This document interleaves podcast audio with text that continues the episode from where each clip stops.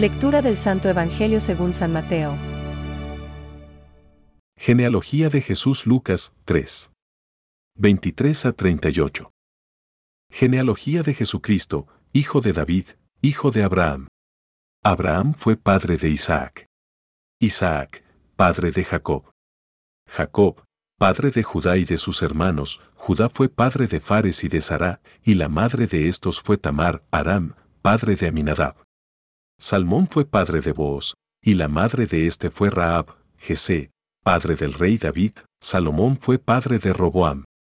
Asaf, padre de Josafat. Osías fue padre de Joatam. Ezequías, padre de Manasés, Josías, padre de Jeconías y de sus hermanos, durante el destierro en Babilonia, después del destierro en Babilonia. Zorobabel, padre de Abiud. Azor fue padre de Sadoc. Eliud, padre de Eleazar. Jacob fue padre de José, el esposo de María, de la cual nació Jesús, que es llamado Cristo, este fue el origen de Jesucristo.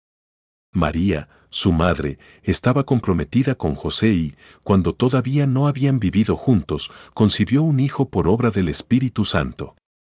José, su esposo, que era un hombre justo y no quería denunciarla públicamente, resolvió abandonarla en secreto.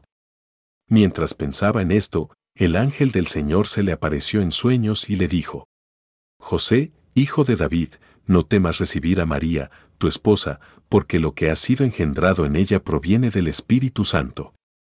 Ella dará a luz un hijo, a quien pondrás el nombre de Jesús, porque él salvará a su pueblo de todos sus pecados. Todo esto sucedió para que se cumpliera lo que el Señor había anunciado por el profeta.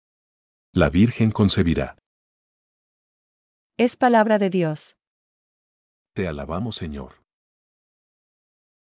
Reflexión. He aquí que la Virgen concebirá y dará a luz un hijo, y le pondrán por nombre Emanuel.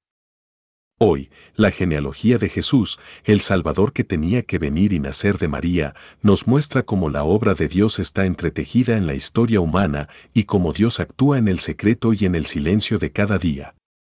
Al mismo tiempo, vemos su seriedad en cumplir sus promesas. Incluso Ruth y Raab. Ver Mateo 1.5, extranjeras convertidas a la fe en el único Dios. Y Raab era una prostituta, son antepasados del Salvador. El Espíritu Santo, que había de realizar en María la encarnación del Hijo, penetró, pues, en nuestra historia desde muy lejos, desde muy pronto, y trazó una ruta hasta llegar a María de Nazaret y, a través de ella, a su Hijo Jesús. He aquí que la Virgen concebirá y dará a luz un hijo, y le pondrán por nombre Manuel. Mateo 1:23. Cuán espiritualmente delicadas debían ser las entrañas de María, su corazón y su voluntad, hasta el punto de atraer la atención del Padre y convertirla en madre del Dios con los hombres, el que tenía que llevar la luz y la gracia sobrenaturales para la salvación de todos. Todo, en esta obra, nos lleva a contemplar, admirar y adorar, en la oración, la grandeza, la generosidad y la sencillez de la acción divina que enaltece y rescatará nuestra estirpe humana implicándose de una manera personal. Más allá, en el Evangelio de hoy, vemos cómo fue notificado a María que traería a Dios, el Salvador del pueblo. Y pensemos que esta mujer, Virgen y Madre de Jesús, tenía que ser a la vez nuestra Madre. Esta especial elección de María, bendita entre todas las mujeres. Lucas 1.42, hace que nos admiremos de la ternura de Dios en su manera de proceder. Porque no nos redimió, por así decirlo, a distancia, sino vinculándose personalmente con nuestra familia y nuestra historia. ¿Quién podía imaginar que Dios iba a ser al mismo tiempo tan grande y tan condescendiente, acercándose íntimamente a nosotros? Pensamientos para el Evangelio de hoy. Virgen en su cuerpo, virgen en su alma, virgen por su decisión. No hallada recientemente ni por casualidad, sino elegida desde la eternidad. Predestinada y preparada por el Altísimo para Él mismo. San Bernardo.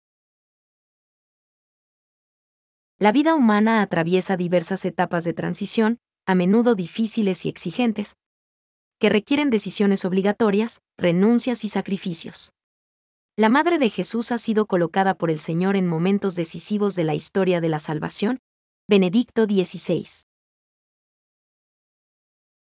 En la plenitud de los tiempos, el Espíritu Santo realiza en María todas las preparaciones para la venida de Cristo al pueblo de Dios. Mediante la acción del Espíritu Santo en ella, el Padre da al mundo el Emmanuel, Dios con nosotros. Mateo 1:23. Catecismo de la Iglesia Católica, número 744.